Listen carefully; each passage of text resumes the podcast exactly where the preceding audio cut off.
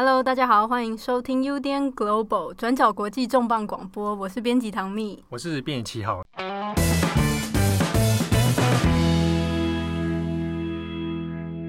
你刚才讲 UDN Global 的时候，是不是有点迟疑？我每次都很害怕讲错。讲错，这有什么好讲错的？还是说你不愿意讲出 UDN 这三个字？没有，没有啊。我们是转角国际重磅广播。那今天我们要跟大家来聊的一个议题哈。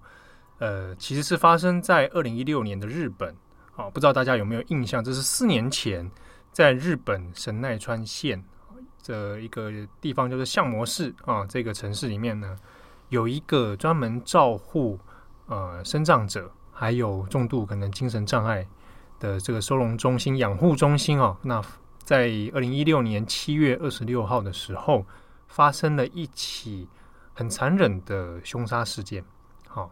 那当时有一名凶手，呃，犯案的时候呢，他只有二十六岁而已啊，叫做植松胜，然后就大部分都叫他萨托西啊，植松胜。那他当时呢，犯案杀害了十九名在院内照护的这个障碍者。那这个事情其实在当时引起非常大国际的轩然大波，不管是日本社会的震惊，对于外国来说，当时有很多的媒体也有跟进报道这个事情。好，那呃，我们为什么今这个礼拜要特别谈这个案件呢？是因为在这个这一周的时候，案情有一个进展，是他的判决出来了。好，那就是判凶手植松胜本人呢就是死刑。好，那这个事情，所以在周一的时候呢，其实日本的媒体都有做很大的头版新闻呐、那刚好也是在从去年二零一九年到今年。其实陆陆续续有一些相关的调查报道或者司法判决的一些细节哈，开始陆续释出。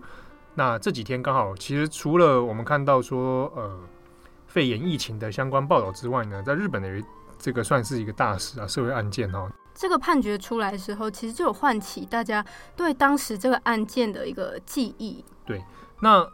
这边要这边特别讲一下说，我我我们今天节目里面要特别谈说当时发生了什么事情之外呢，其实我们要讲一下，呃，日本社会其实有很多很细腻或者很方向不同的讨论哈。当然，一方面在追究的是说，到底为什么会发生这样残忍的杀人事件之外，那他的一些相关的责任啊，当事人的一些问题哈。那这个事情当然当初其实引起很大震撼，原因是因为凶手本人他所提出的犯案动机是出于一个优生学的观念，就是他其实讲嘛，他他有直接就向法官、向警察讲，表示说他为什么要杀害这一些障碍者啊，这些可能是精神障碍或者重度的身障，原因是因为他们的生命是不值得活下去的，这个是凶手所主张的犯案动机，所以在当时。呃，日本社会一直到今天，其实对于这个案件都有非常多，不管是社会层面的讨论、精神方面的讨论哦，也有在在在讨论是说，怎么样未来有可能在避免类似的事情发生。好，那我们今天会分几个几个层面来分析哈。那除了当天的事情案发经过之外，我们也要探讨一下这个凶手本人。他的成长经历跟他到底犯案的一些中间转折是什么？那以及日本的社会舆论是怎么看待这件事情的？哈，那我们今天先回过头来看一下，就是在本周的时候，因为死刑已经确定了嘛，好，那这个凶手现在算到年纪，算现在就是三十岁，刚好 OK，那他也判决了死刑。在本周这个判决出来的时候，不只是日本国内有报道，在国际上也有蛮多的媒体都有跟进报道，像是 BBC 啊、Guardian 啊、CBS，还有 CNN，就是蛮多的欧美的媒体都有跟进报道。不过报道的内容其实是都蛮接近的，有些就是形容案件的过程，然后再来是判决结果。嗯、有一些像是 CNN 就有到了现场，就是这个。机构现场，案发这一机构现场啊，现在这个这个机构现在目前是拆除了。对，他没有拍说，在这个过程当中，凶手是如何从呃 A 地点跑到 B 地点，那他这个犯案过程出了什么事情？嗯、对，那呃，一时间如果那个时候当时有看到国际新闻的，大家可能有注意到这一条，因为那个他们放的照片其实那几张嘛，就是凶手本人哦。对。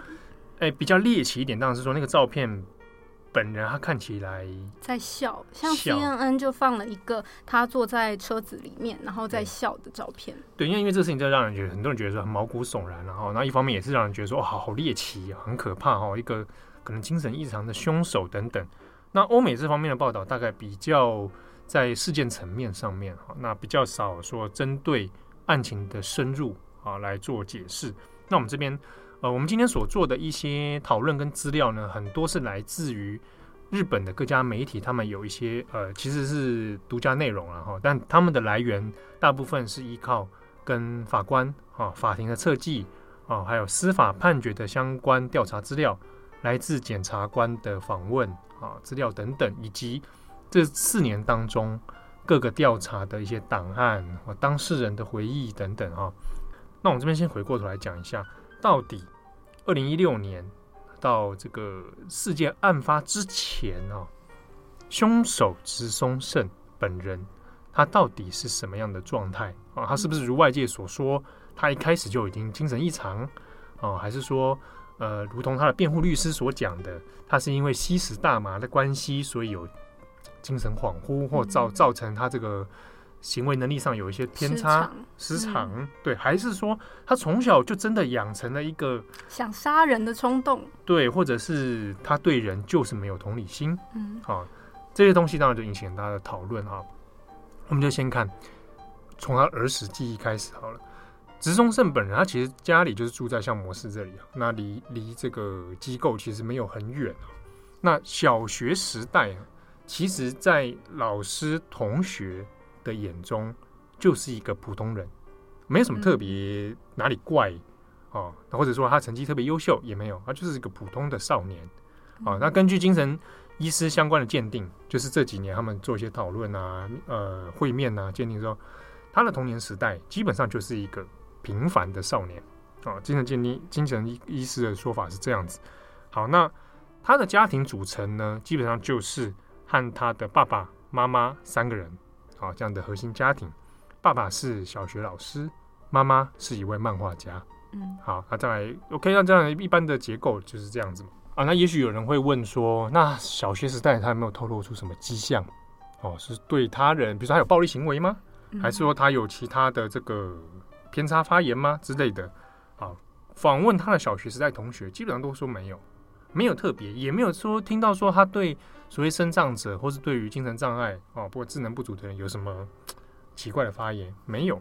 可是这个被害方，就是后来的这个被害家属方的辩护律师有查到，他小学时代曾经写过一个作文啊，那个作文上的标题叫做“这个社会不需要身障者”。这个东西 OK，他有查到这样东西，要去确认本人说你是不是有写过这样东西，本人承认，然后还有有这个印象，有这个东西。那当时的教师看过这个作文，也没有表示什么 comment，就是没有没有任何的批改意见或什么的。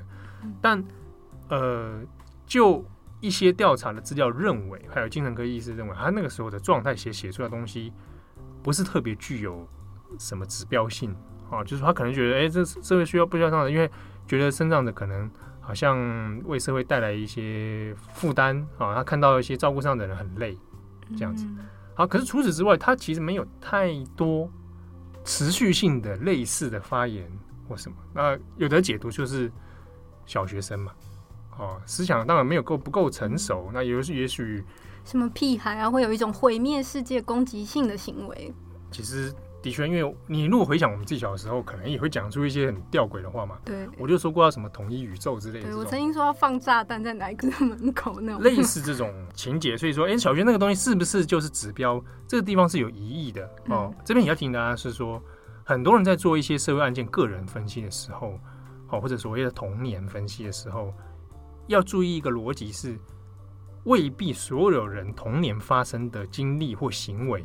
就直接会影响到他后来的这个行为哦，不是，这两者之间没有一定说有直接关系，对的，直接对，不是说你小时候怎样，你长大就会怎样。好，这中间其实有一定的这个逻辑上，它它未必是百分之百的，这个大家要注意。后来到了中学时代哈，高中他去念的这个调理科啊，就是念念这个主主餐呐，对，厨师，对对对。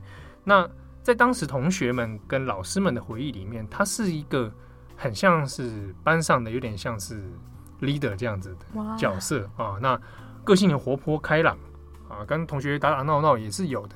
那偶尔会有些打架行为，嗯，啊，他在篮球社里面会打架，也听起来也是蛮常见的，就是一般青春期少年可能会出现的行为。对，那那这个中学时代偶尔打架吵架，看起来还好。那也根据大家的说法是。那时候就是这样子，啊，他就像很多一般的学生一样，好，那他本身人际关系好不好呢？也还不错，而且也蛮有女孩子缘的，就是他交往的女朋友也是有好几个，哦，所以看起来是他感情上也没有特别的孤立啊。好，那后来的大学呢，他去念了东京，在东京的私立帝京大学，那他是去学教育类教育科。原因是想说以后可以当小学老师啊。那在念大学期间呢，这个是有去做学童，就是实习教师，还有这种诶、欸、照顾学童、小孩子、小学生的这一种打工工作啊。那在这工作的期间，其实得到的评价也都还 OK 啊，甚至有人说，哎、欸，他他蛮正面的，就是在对待小孩的时候呢，有耐心啊，然后。很积极的在辅导小朋友啊，那说他打工的环境里面，比如说要照顾一些小朋友嘛，啊，那小朋友这样会打架，他都会去严格制止，那甚至是说，哎，很耐心的教导他们要怎么样变得更好，所以看起来没什么太大的问题了哈。到二零一一年，他还在念这个大学嘛，哈，二零一一年的时候呢，他有去一般常规的小学里面当实习老师，那同一个时间呢，他也接触到了。所谓的障害者设施，就是身障照顾身障者的这些机构，他也有在里面做一些就是打工哦，或者至少有接触了这方面的照护啦。好，那在这些实习机构里面，当然他的相关的工作记录也有被调出来哦，做事后的这个调查。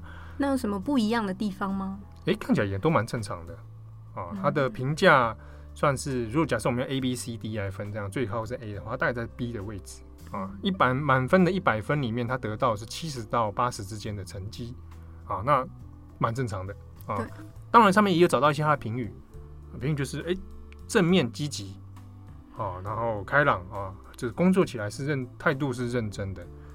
到目前为止，我们都不觉得这个人有什么太大的问题吧？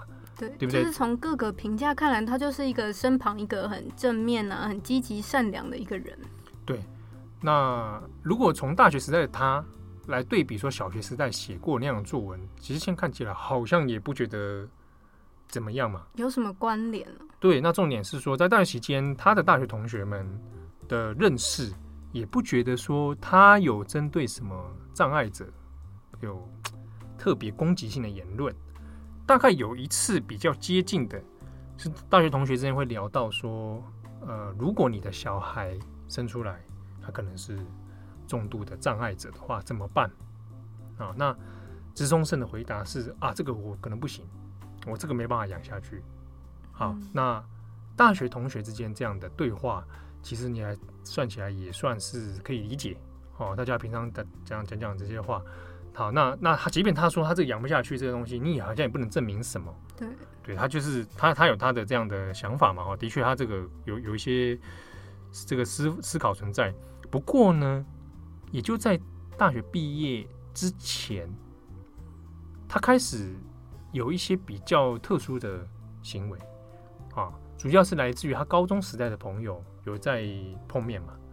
那高中时代的朋友里面，有人开始在吃一些他们日本叫所谓所谓的危险 drug，就是其实危险药物啦，就是毒品啦。好，那之中有人在吸食大麻。植松胜在差不多这段期间也接触到了这些药物的使用，啊，那虽然有使用，但没有出现太极端的行为，啊，可能就偶尔他会放松一下，啊，放松这是挂号啊，还有这个这个他有有这样，总之有这样的行为，频率似乎是有一点增加。到二零一二年三月毕业了，三月樱花开了啊，要毕业了，从帝京大毕业之后。理论上，他如果按照他的职业选择，他应该会去当老师，对不对？那他有去当吗？其实没有，他其实有拿拿到那个执照啊，哦，可以去做老师啊，去申请啊，到时候这参加就职活动嘛，啊，然后就去应征，但他没有，他选择的职业是去送这个饮料店的自动贩卖机。好奇怪啊！诶，他的同学都这样问他，怎么奇怪啊？嗯、你这干嘛去玩这个？他的回答其实很简单，感觉很好玩啊。我摸西肉一手，嗯，哦，感觉很好玩。哦，那这段期间，他后来又想说，哎，哎，之后是不是也可以考虑说去当这个刺青师傅？哦，还蛮喜欢刺青的这个东这个东西哈。那那如果他要去当小学老师的话，恐怕身上是不能有任何刺青的啦 啊。所以这个部分他可能在毕业之后志向有一些变化。OK，那他没关系，他就去了这个运送会社哈，就运送公司去上班了。好，但是呢，在上班中间，这个工作其实是蛮体力活的啦，所以自己做起来也是觉得说很累啊。也有像同像他的朋友抱怨说，哇，这个有时候工作起来很累啊，有时候半夜也会。加班什么的哈、哦，那体力上可能觉得好像可以再找一些比较轻松的工作了啊、哦。那毕业这一年他是春天嘛，工作，然后在同一年的夏天，他有这个跟一些呃像模式他以前的这些亲朋好友们啊、主要同学们呢、啊，小时候一起长大的同学们，就有一些聚餐喝酒啊什么。那中间就有人聊到说，哎。诶，在相模园这边不是有不是有一个这个障碍者设施吗？啊，叫做金九井三百合园啊，Yama Urien 三百合园，我们就以下我们就简称三百合园了。好，就说诶，在这个地方，诶，有聊到说这个地方啊，我们有同学在那边也也工作过了哈，那诶，说不定可以考虑看看啊。好，你自己也是有至少学过教育科嘛，啊，那过去你也实习过，也有接触过这样的设施。说不定可以考虑看看。好，那他就决定去了吗？这听起来也是一个蛮辛苦的工作了。哎，辛苦归辛苦，但前面一个工作如果真的是做的太阿杂 啊，这个如果有转职经验的人就知道，这这个是巴不得赶快离开。对啊，所以在这个夏天听到这样的事情的时候，职中是很有考虑，那不错啊，对不对？所以在八月底的时候呢，他就去参加就职说明会了。啊，就去哎，才有就我去应征看看。好，参加完就职说明会之后，马上其实在九月份的时候，他就有一一一连串的这个面试啊，那也去这个设施机构看了，那中间有一些比如说笔试啊、面试啊这样的环节哈。那面试的过程里面也觉得，呃，不管是院方也好，还是他本人也好，都觉得这个还不错啊。院方院方的评语是说，哎，他这个蛮有积极性的，年轻人，少年郎没败啊，对这个工作有热忱。那特别是说，现在常照人才这么的欠缺哦，有年轻人愿意投入，这是很棒的。对，而且他又有相关经验呢，教师执照，这个人都看得出来，好像是个适合的人才。对，不过这个今天今天要补充一下，就是说教师执照他那个是小学教师，那、跟、嗯、跟障碍者这个有点还是不大一样了哈。这中间当然有个涉及一个问题是，因为欠缺人才，所以有时候你很难找到说直接对应相关的，比如说他大学就是学特教或者这方面，也不其实资中生并不是啊。但是他，呃，过程里面面试过程里面，哎，至少觉得说，那他进到机构里面，应该也可以帮上忙，好，所以隔年二零一三年的四月，他就获得采用，啊，那就是说，哎，他可以来录取了哈，在那一年的十二月，直到年底的时候啊，才正式开始工作，啊，那进到机构里面，这个担任这个设施的照护员，那同时也会做一些行政啊、杂务等等。好，所以我们看到到目前为止，到二零一三年，植松胜这个年轻人大学毕业后，这个没多久啊，经历过一些转折，那现在进到设施里面的，他其实怀抱着一些蛮正向的看法啊，还觉得说能够照顾他们也是一件不错的事情，嗯，回馈社会的感觉。对，所以他进去了。好，那二零一三年是他工作的年份嘛，到。三年后为什么会发生杀人事件？对啊，他在这里面是有经历什么吗？他为什么会做出这样的事情？你问的问题非常好，这是检察官问在问的问题。他说，中间的个过程其实看起来这个人没什么太大的问题，除了他有开始用到一些药物，OK，可是他的生活其实基本上没有太大的影响。可是进去之后，他是不是发生了什么事情？他人生出现了一个很多重大的转变，是吗？好，那这个部分就是后来再做一些相关的调查嘛。好，资中生进去之后，当然一开始这样觉得说，这样的工作其实是蛮辛苦的哦。毕竟这个设施里面数百人的这个照护者，呃，这个被照护者哈。中间有的人是，当然每一个人的状态轻重其实不一样。有的人他就没有办法生活自理，他可能重度身障，或者是他的精神或智能方面不足等等，所以他必须要做一些生理上的协助。对，那可能这个你的工时期会比较长，哈，比较难以休息啊，啊，半夜可能有时候他会还要应付一些状况这样子。那包含这个生活起居啦、餐饮啊各方面哈，那。甚至比如说有家属要来探望啊，哈，所以要做的事情其实工作压力是蛮大的。不过起初植中胜也当然可以理解说这样的状况哦，觉得哎、欸，好吧，这个牙一咬这其实也还算可以啦，哈，那可以做一下。但是久了之后，植中胜觉得有点不大对劲。有什么不对劲？他说他的同事们啊，有的人哈。那个眼神，他的形容是死鱼眼。那他的意思是说，他有感受到他的同事们长期在这机构里面之后，呃，眼神没有什么光芒啊，感觉好像没有什么人生丧失的希望。他每天做的事情呢，就是一个 routine 的每天杂物反复的在做。那职中生会觉得说，好像士气有点低迷啊啊，他们做些这做这些事情，其实就是一个混口饭吃。啊，那或者是他他们也很疲倦了，在重度的疲倦之下，他们变成这样子。好，那 OK，那这个同事之间也许不不如植中胜的预期。好，另外是植中胜开始注意到有同事哦会打那个照护者被照护的人，比如说他可能照护者会打翻餐桌上的饮料食物。那这些职员会打他的头，搞什么东西啊？不是讲讲过了吗？听起来他们里面真的压力很大。然后或者职中生说，他有看见有一些呃年纪较长的哦，可能智能不足，那洗了澡之后就裸着身体到处乱跑，那可能也会被用比较强硬的方式来让他安分，对不对？就是抓住他搞什么？哦，你看。叫你不要跑啊，你就乱跑啊！类似的行为开始在资中盛的生活中出现哦，他很困惑，说：“诶，好像不不适合这样子吧？”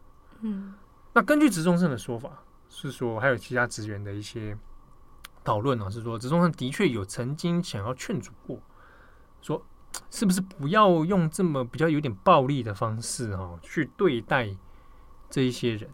那之中当然是说。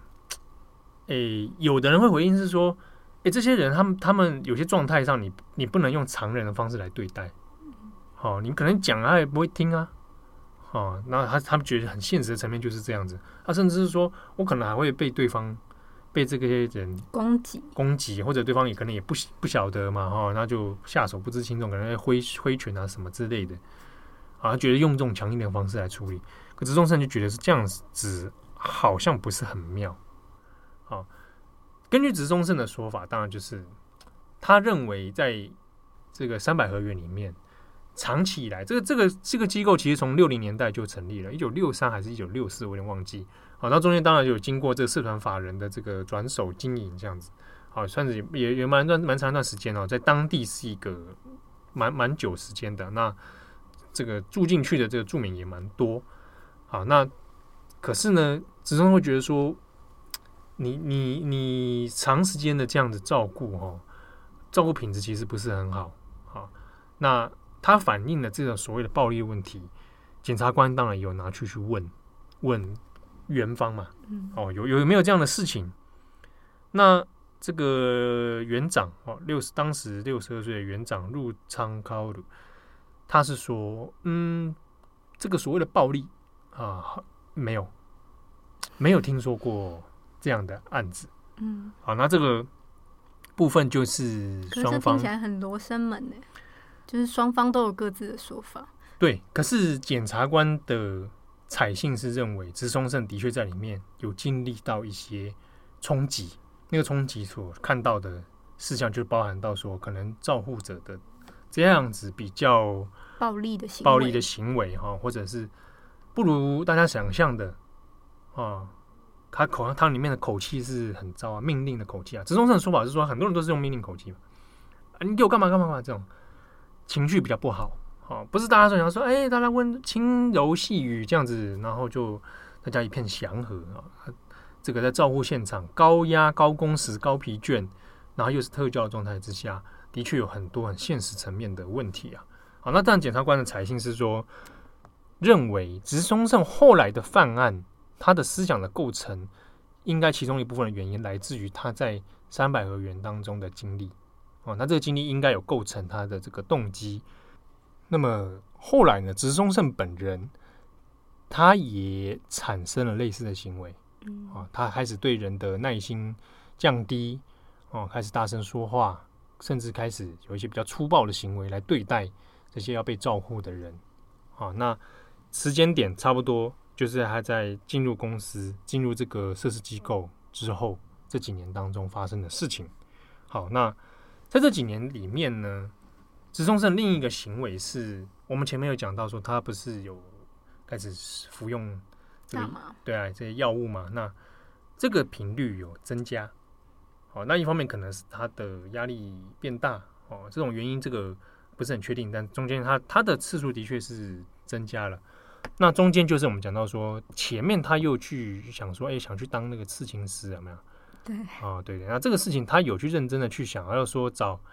刺青师傅来拜入他的门下，哦，哦，这个也是发生在他还在三百合园里面工作期间，嗯，可能是受到一些挫折，有压力，也想要再转职这样之类的哈，不一定。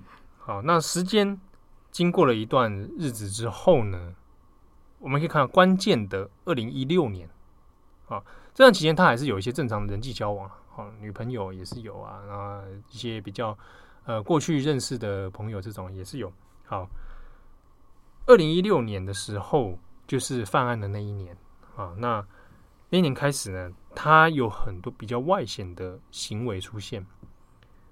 一方面是植松胜有多次向朋友表达一个他对新闻时事的观察啊。这一方面，他提到说：“哎，觉得安倍也不错啊，嗯、安倍一个自民党的赞啊。”这听起来只是绝亲。这个比较像是觉得日本主义那一种感觉啊，哦，一般这个日本年轻人之中，对于政治关关心者、热切关心的人不多。觉醒这样哦，那其中有可能关心的可能是所谓的诶偏右翼啊之类的哈。如果特别喜欢安倍的话啊，所以这个诶，他特别讲安倍的事情，大家会觉得是不是有点诶网网络右翼化之类的啊？好，那。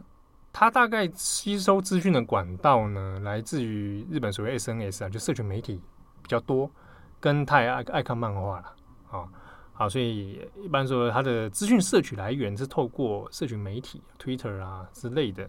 那之中他有特别注意到一件事情：二零一六年的时候，有一个人很夯啊，谁？国际大人物。川普吗？对，就是川普。川普那个时候有很多很猛爆性的发言，对不对？嗯。二零一六年的时候特别讲那个 “build wall” 啊，嗯、把墙盖起来啊，这个事情有打动到了植中胜。他特别有特别讲说，哎，那个美国那个大统领选举啊，那个川普、特朗普没败啊，但是特朗普这个觉得讲真话很赞，尤其是这个把墙盖起来这个，还有还有说还有说。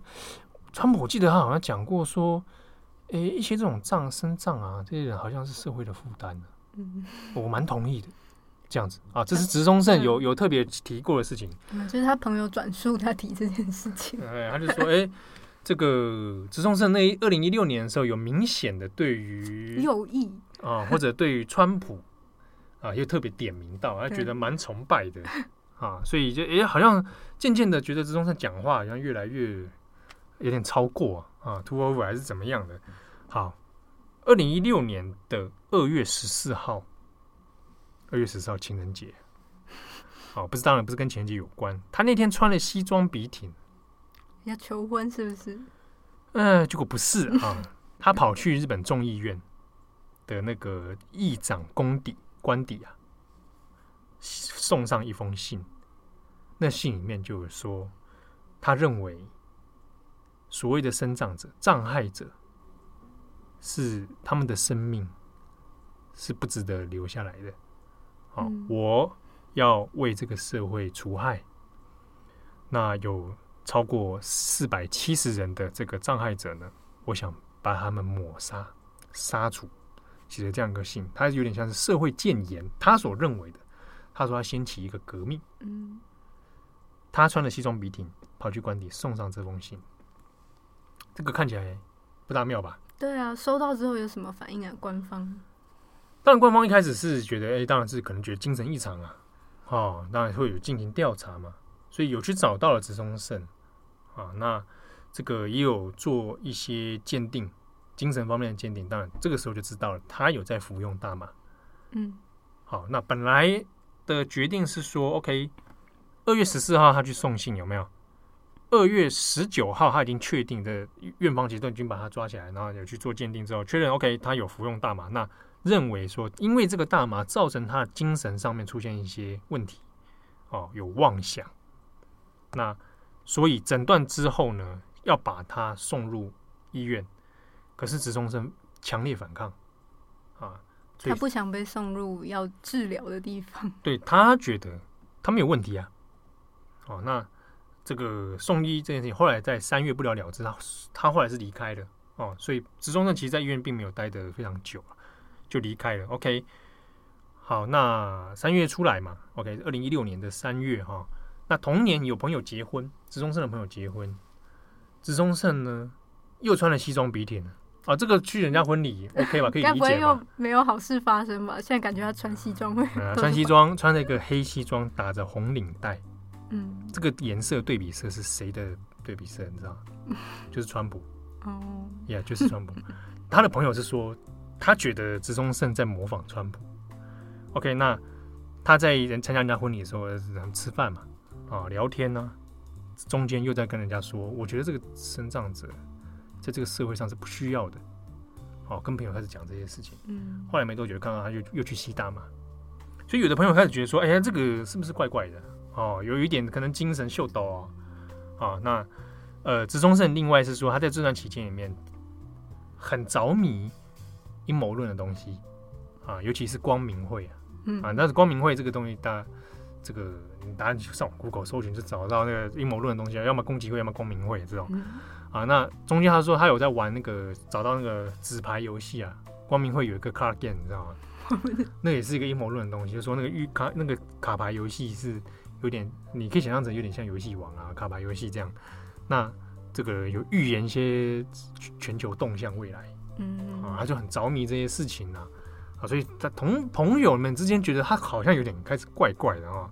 二零一六年，好，那这个同年的四月，也就是他也没多久了，就诊断说他精神有点妄想的。这没多久之后，四月份，还有跟他女性朋友。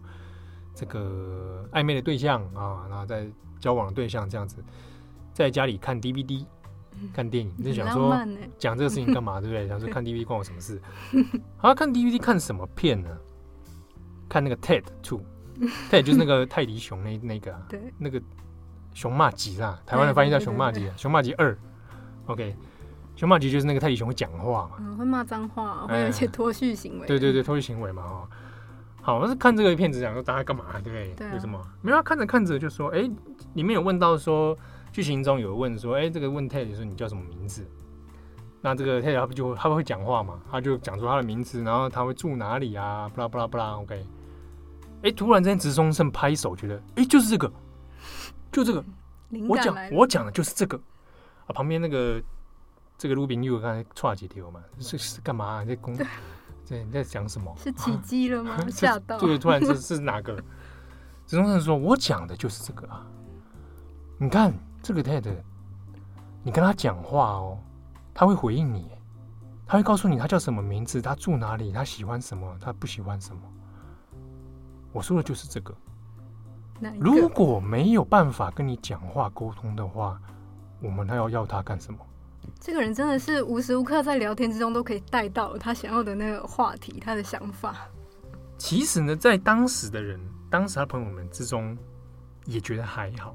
嗯，没有人知道那个时候他会犯下这个事情。我们现在回推过去的时候，会觉得哇靠，怎么毛骨悚然？毛骨悚然是不是？觉得好像已经有前兆了。可是当时的人觉得，啊、你这个贡献阿回啊，对不对？嗯、啊，你这这这那嗑药嗑到秀到了你啊，少嗑一点。嗯啊，迷因看太多了啊 之类的。然后当时这样有这样的想法，可是回过头来就会发现，他似乎蛮执着这件事情的。那当然，尤其是送信那个事情啊，哦，写信到众议院家的官邸，这个好，那这是四月份的事情哦。我们现在时间点就拉回到那一年的七月，三个月后，这三个月中间，当然他还是有做一般生活了哈。可是那个三百合园的工作已经没有做了啊，已经已经离离开这个地方，好。七月二十六号是犯案当天，那是凌晨哈。我们先讲一下，在那几天前，比如说七月二十四号的时候，他在干嘛？好，我们看到那天他呢跟朋友跑去路边玩 Pokemon Go，这这这蛮蛮蛮一般的行为啊，好日常的事情啊。然后去打保龄球，嗯，打完保龄球吃个拉面，吃完拉面呢，哎，去健身啊，去打那个泰拳，木 a 泰，他喜欢打泰拳。OK 吧，对啊。好，隔一天，二十五号，他跑去新宿歌舞伎町吃烧肉，吃烧肉，约了约了这个女性朋友来，哦，来吃烧肉。然后这个对方还讲说，哎、欸，是不是？那对方女性友人还讲说，哎、欸，是不是要来告白？啊，那 OK，那这个吃烧肉吃餐的时候呢，他有跟他讲说，这个哦，今天也许吃完饭之后。我们也许就不大会再见面了哦。哦，那这个女生听起来应该有点像拒绝，对，之类。然后跟他说：“等我哈，这个 power up 以后我会回来。”他真的用 power up 这个字啊。嗯。那大概吃一吃到晚上十点就离开了。啊，那这个女性女性说：“哎，那个女生就跟他说：‘哎，奇怪，他在吃饭的时候都一讲什么什么最后的晚餐啊，在讲一些这种奇怪的话，想说他是要干嘛，但也没有太怎么样啊。’哈，OK，当天晚上呢，十点半吃完饭，十点半左右，他就在住在歌舞伎町的 hotel 里面。那在 hotel 里面呢，他就叫了这个性服务的外送啊，哦，那就 OK，这个所谓的派遣型的风俗店啊，哦。”好，那一个多小时之后，但已经过了凌晨了，后来就 check out 了，在在二十六日凌晨啊，就十二点半的左右离开，搭了计程车往向模寺这个地方前进。啊，张中间他就跟计程司机有聊天呢、啊，就聊些生活琐事这样子，聊着聊着呢，也有聊到说，哎、欸，这个要最后要下车了，说，哎、欸，司机大哥，谢谢你啊，就是今天跟我聊天，我觉得蛮开心的，嗯，很有礼貌。嗯，啊，刚才补了一句说，嗯，今天有跟你聊天真是太好了，也许之后再也不会有。哦，OK，好，留了很多小线索的感觉，现在回头看是那 OK，下车，凌晨一点多，一点半左右，接下来就是发生的他进入相模式的这个三百合园里面犯案。好，那这边来讲是，呃，以下我。要讲交代一下他犯案的过程跟情节哈，那这个前面也大家也连接一下，我希望把这个事情从一个时间轴的方向来拉出来哈。我们从刚刚前面他小学时代到他现在犯案这件事情，那以下犯案情节的部分会有一些细节的描绘。那如果我们听众这边，我们听众这边有一些人可能是我知道有一些是未成年，然后那你可能稍微先注意一下。那也有亲子的这个听友哦，那那。请监护人或父母稍微听过之后，你再来转述就好。那我尽量不要写形容的太过仔细啊。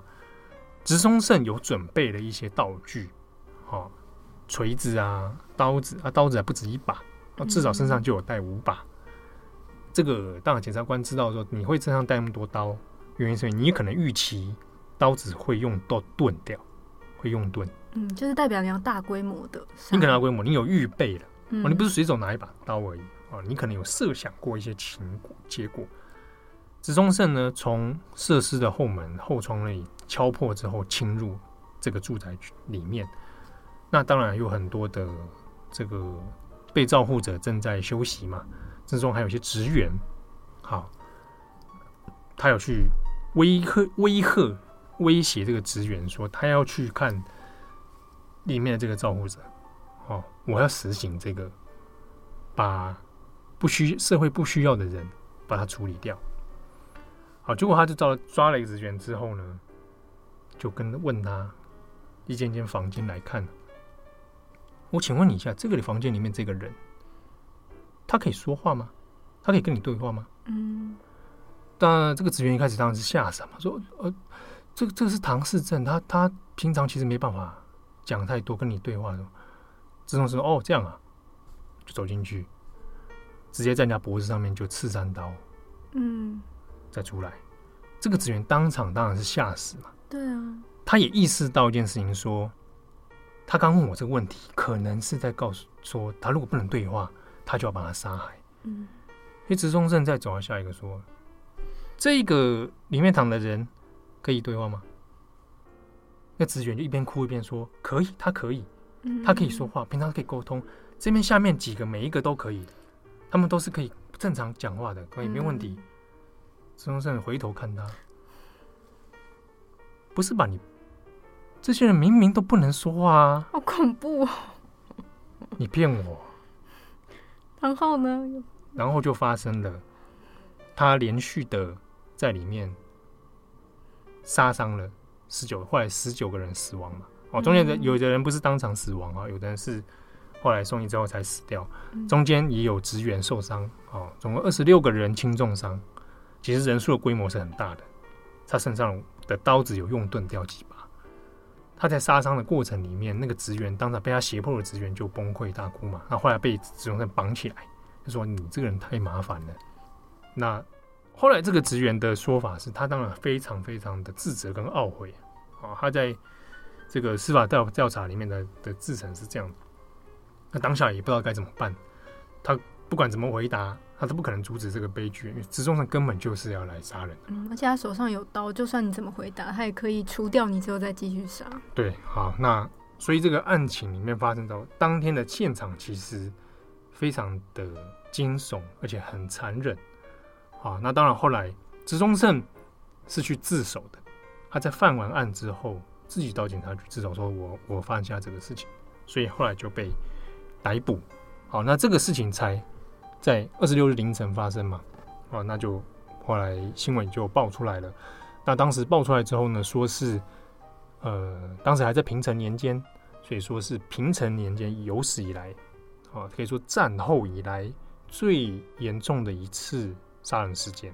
啊，那当然这个数字后来十九个人死亡嘛。”后来当然这个呃金阿尼的放火事件数字是比这个更多啊，不过因为金阿尼它是属于纵火之后造成的伤亡，那三百合园这个相模氏这个事情呢，它是直接的谋杀哦，直接杀害他人了。那可能有人问说，那那这个战前或者其他的杀人事件还有没有什么？呃，在日本的一些资料的比对里面，有特别，比如说，它有除去除去几个比较特殊的案例，比如说奥姆的沙林地铁事件，它那个有有有另外另当别论。然后，那如果我们讲战前的话，曾经有一个事情是金山事件，一九三八年发生的那个事件，就是呃超过三十个人死亡，是一个人屠村，二十二岁的青年屠村。那这个维基百科上其实有很多讨论啊，金山金是那个三点水啊。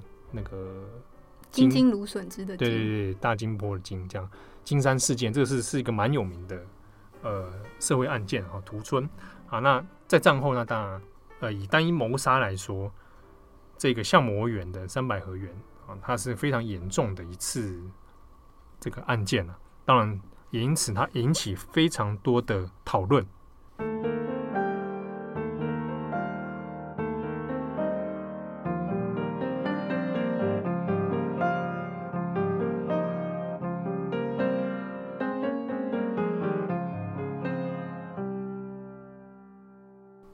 那我们刚刚听到他从儿时到他犯案当天，其实情节的转折、人生转折非常的令人惊讶，对不对？那中间大概大家有听到几个重要几个关键字，比如说他对于他人的歧视，啊，他的思想偏差，所谓思想偏差，还有他服用药物这件事情，这几个案例呢，这几个线索就成为后来在司法攻防上面的一个几个争点啊。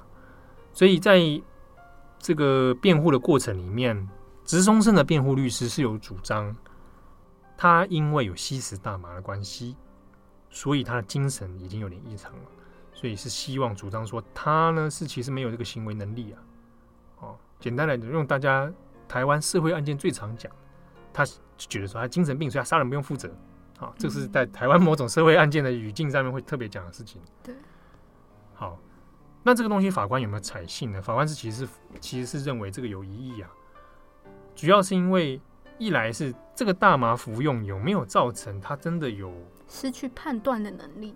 对，那从他过程里面有觉得他身为生活方面并没有因为大麻出现极端的不能自理啊或什么的，他的采取的行为呢有一套他自己的逻辑存在，所以对对于所谓的因为大麻造成他行没有行为能力这件事情是否决的。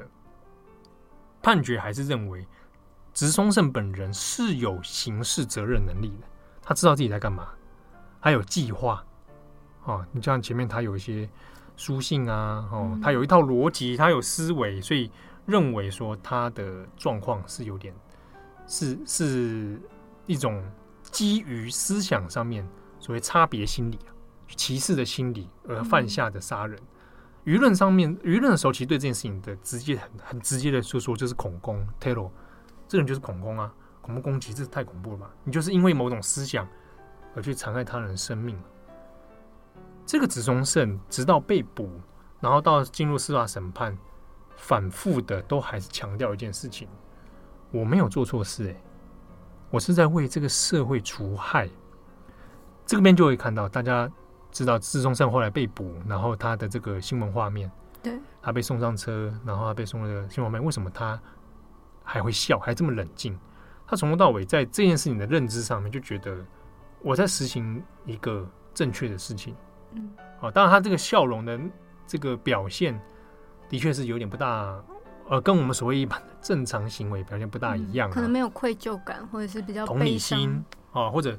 有人让你据此认为说他可能真的精神有点异常，嗯，啊，不过至少他在司法审判过程中，他其实没有歉意的，这也是为什么很多被害家属完全没办法接受，因为这个人完全没有要道歉的意思。对，好，他之中有有被害家属当然是说，我想听你讲一句道道歉，你至少说一句吧。他也他也在法庭上也是大大大声的跟他说对不起啊，好挑衅。可是可是我是在解决大家的不幸。植松胜所提出的几个说辞，对于动机的动词都是说，因为这一些障碍者身障啊，这这个精神障碍呢，他们是会制造社会的不幸的，他要花费很多金钱，浪费大家的时间，哦，那我把他们除去之后，这个社会会更好，这是植松胜的说法。OK，好，那当然在直到二零二零年今年的审判的过程里面。他在狱中所写下的一些笔记，或者他的应对对答等等，都还是这样一样的主张，没有什么特别的改变啊。那这边讲一个是在最后判决那一天，就今年这一周的事情嘛。呃，判决死刑之后呢，当然植松胜其实没有什么太多的，就是我们刚前面讲他他态度很冷静啊，啊，旁边的人有吓到说，会有这个人。完全是没有，对啊，都知道自己要死了，都没有害怕，或者是反而愧疚感终于出现了。那在此之前，其实他大概已经有有有有心里有底了，因为他在对这个检察官还有一些询问的过程里面有说到，他知道他自己应该是会判死刑哦。那他的说法是说，诶、欸，我觉得我没有判死刑的价值，因为强调了，哎，我还是在做一件好事吧。好，那他也说，嗯，大家都会希望自己是长寿的啊，我也是这么想。啊，那不过会判死刑的话呢，我想应该也是没有办法的事情哈啊！没想到人生最后的经历居然是死刑犯，哈哈！啊，觉得有点残念啊，还有点开玩笑的口气在讲这些事情啊。所以研判是他大概对死刑这事情，他也是了然于胸啊。死刑的存在也没有吓阻他产生这个攻击的行为了。好，那那天在法庭上面，OK，得知了死刑判决之后呢？植松胜突然举起右手，哎，法官大人，不好意思，我还有一句话要说。你的表情好可怕。好，我还有一句话要说。嗯，这个时候法官说闭庭了，我们要闭庭了，就走了。Close，留下了没有说出那句话的执中正，他就手就放下来，苦笑一下。好像大家在意的是说，哎，那你说你还有一句话，もう一つ的这个话哦，好，你还想讲什么？那不知道。OK，那当然有有去访问说，那法官你为什么刻意的不让他说？那法官就只是也轻描淡写，我累了。啊，对，就是闭庭了嘛，反正都判决出来了嘛。当然，这个其实大家有可能看出来是也许啊，当然这是一个臆测。法官大概也猜到可能他想说什么。执中生，你还会讲什么？ 嗯，可能又再是一样差不多的宣言。那现场有陪审啊，有什么的？那是不是你要讲出什么东西之后，会不会造成一些其他新闻效应？嗯，好，那也许也许法官的闭庭不让他说话，有他的这个用意存在。我不想让你再发表任何的。这样内容，我想，我想，我猜测你应该也不会是要道歉或什么之类的。OK，那就事情就结束了，留下一个执中胜。好，那当然，我们这边还是回过头来讲一下舆论的效应跟被害家属的想法。这个执中胜说：“我在为大家排除不幸这件事情，对于被害家属来说，当然是没有办法接受的。”哦。可是我们这边要先讲一件事情，在新闻二零一六年出来的时候呢，当然就有很多的探讨，有人去问过一些长照机构啊的职员，那当然是匿名的访问，然后就问说怎么看待这些事情啊？当时的一些新闻里面或者当事人的访谈里面，他们的回应其实也是是蛮多讨论空间的哈。有人说，嗯、呃，第一时间我想的是，好险这件事情不是发生在我这里。这句话背后有什么意思？在他们机构内，是不是也有类似的情况？对，有没有人想过类似的事情？就有职员说：“老实讲，坦白说，我有可能会是像执中胜这样的人。嗯，我跟他有一样的处境，我有时候也觉得我受不了了，会有杀人的冲动。对，只是我没有做，我知道这个不对，这是不对的。嗯。”所以当时社会很多讨论，当然有又 focus 到日本长年以来一直在反复去检讨的长照问题，哦，就是工作现场其实是非常非常的辛苦，人力又不够，薪资又没有保障，这状态之下，其实就会变得这种介护哦，日本讲的介护，它是变成一个很棘手的困境啊。好，那之中当然也有一方面的讨论，那大家对于身障者。的看法跟观念，是不是心中在一个阴暗的角落里面，你对这些人还是对有存在某种程度上的歧视啊，甚至觉得优生学，你认为他们不应该存在？对，所以植中胜的这种优生学的观念哦，当然就变成一个很强烈的批判呐。因为日本过去就有发生类似的 case 哦，这个可以大家参考我们转角国际，我们作者徐仁硕也写过。关于之前有把那个生长者啊或者障碍者强制绝育这件事情哈，这个优生学的观念，嗯，那是非常残忍的事情。那过去日本对待这个汉生病，过去所讲的麻风病，也相当的是几乎不把人当人看了。那这个舆论效应里面，呃，我们讲一下被害家属里面，呃，直松胜的说法说，我帮你把不幸给排除掉。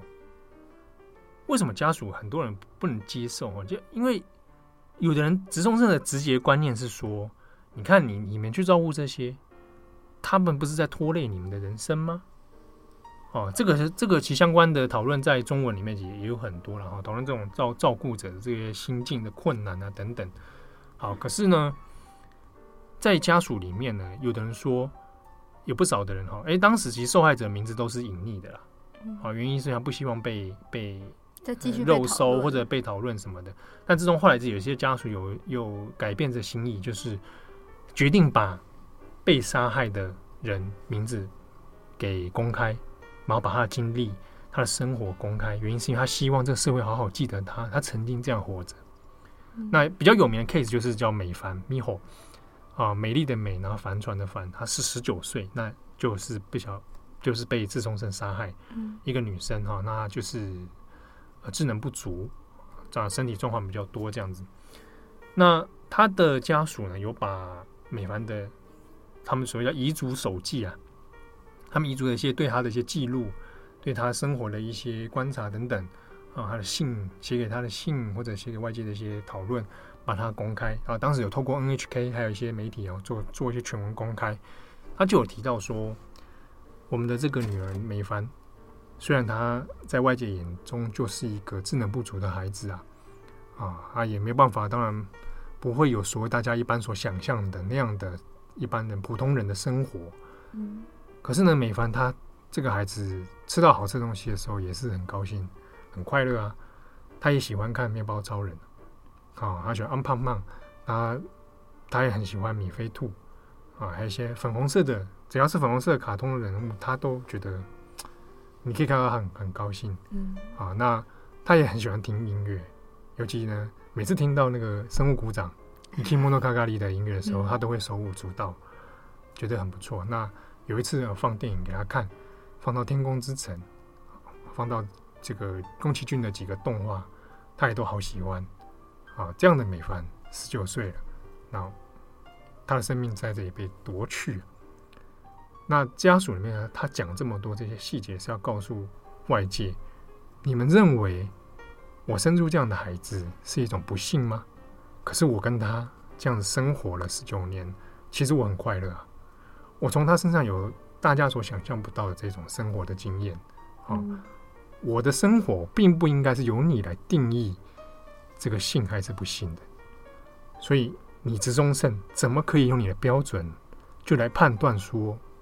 美凡的人生是一场不幸，而你就这样任意的把他的生命夺去了，我这是没有办法接受。他的家属最后补充：你就算今天被判了死刑，判了极刑，你也没办法弥补这个过错。我永远永远都不会原谅你。啊，那这个美凡这个照片，包括他的人生故事，大家都在日本的媒体上面都都有一些公开啊。当然，公开的用意就是为了让大家社会去记得。这个事件当中有非常多很不幸的案例啊，它来自于很多人对他人的偏差的观念。好，那当然这个事情社会普遍上来说是同情的。好，那对于植松胜的这个人呢，也觉得说哇，这种人太太危险了，太可怕，社会的这个未爆弹了，这个恐恐怖了。啊，赶快就是说，其实舆论上面大概都是一面倒啊，就是这个人就判死刑吧。嗯，那去死一死吧。对，社会中发生这些案件的舆论导向，通常都是希望他可以被判死刑啊，这种人不应该存在，啊，排除掉社会的隐忧。好，那当然舆论就出现了一样的的这个行为，然后肉搜嘛，查一下这个人到底发生什么事嘛，对不对？他的家人是谁啊？住哪？嗯，那我们刚才讲，他不是一个小学老师的爸爸，漫画家妈妈吗？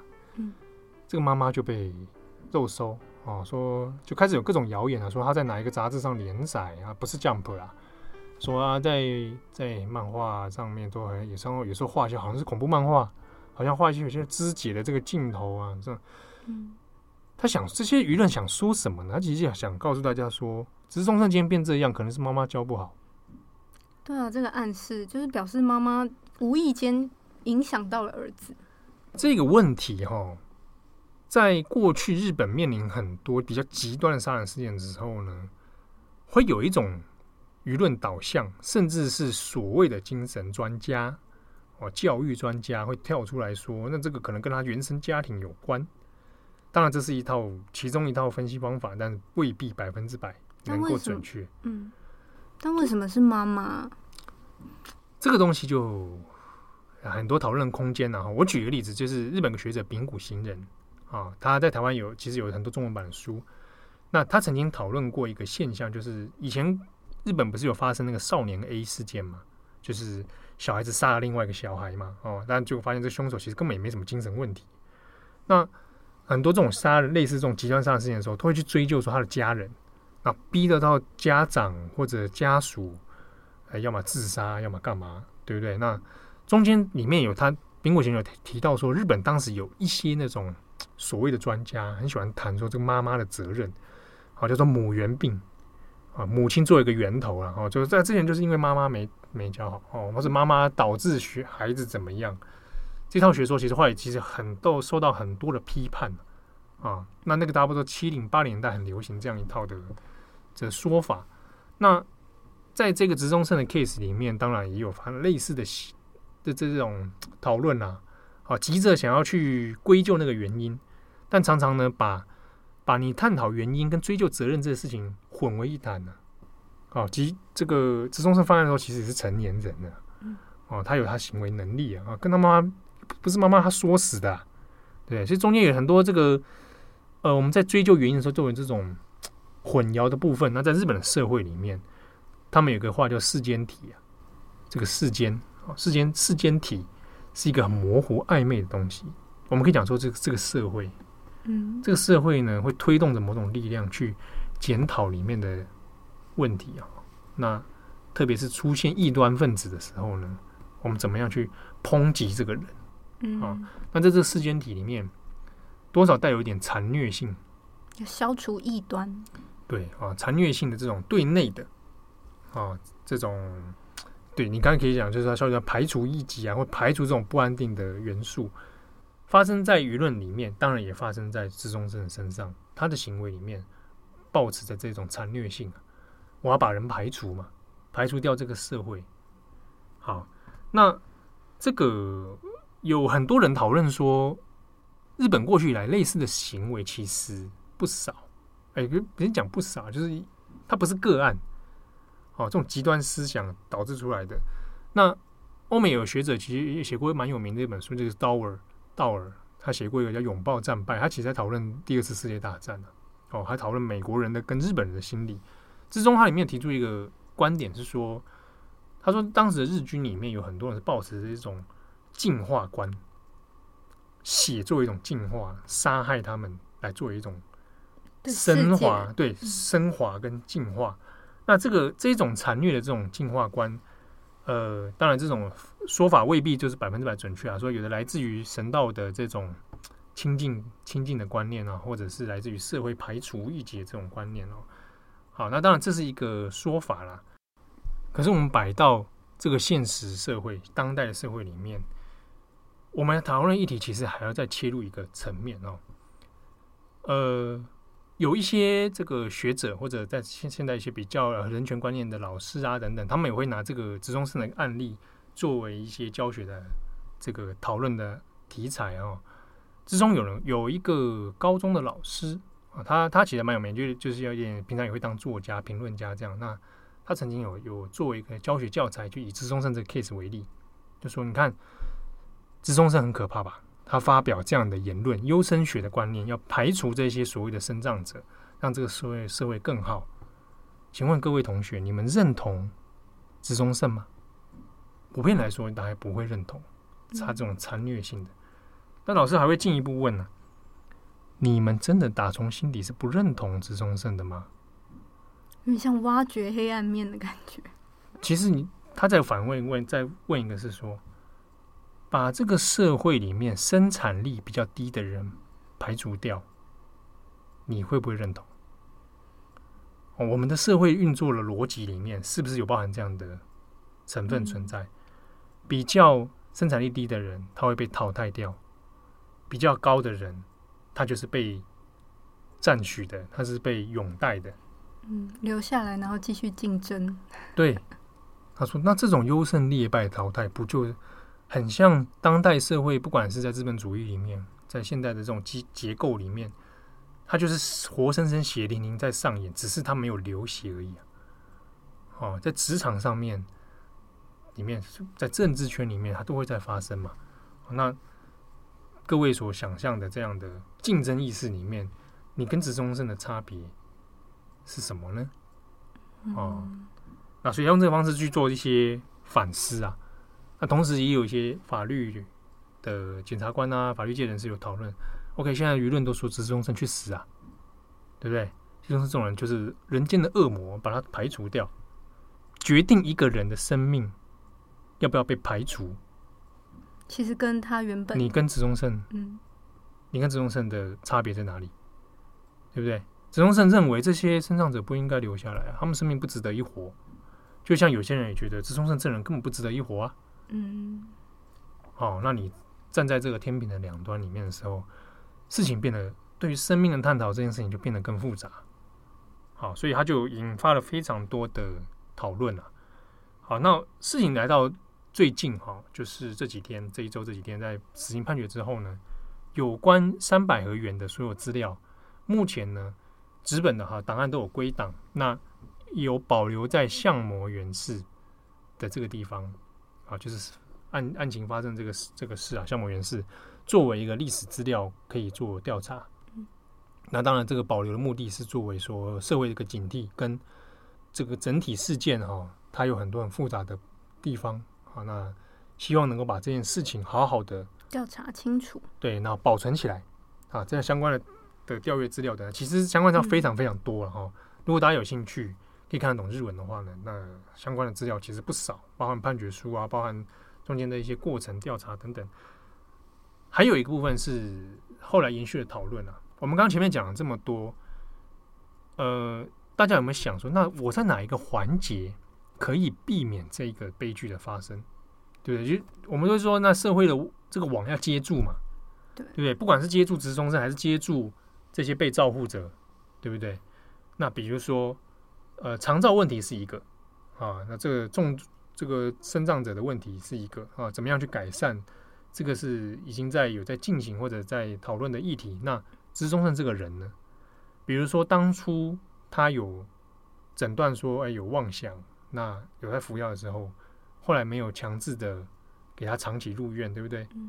有有舆论是批评这一点，就是说你为什么那个时候他都已经写出那种信了，还没有好好认真来对待这件事情？他有可能就是犯预备要犯罪啊，你不能就说他有妄想就算了。好，那。当然社会有这样检讨啊，说是不是在那个层层级环节的时候就能够避免？那或者中间亲朋好友里面在跟他交往的过程里面，呃，是不是有诶有一些机制里面可以是说关怀这个人，或者用什么样管道去诶想想看通报啊之类的？可是当然你说通报为什么这东西到底那个。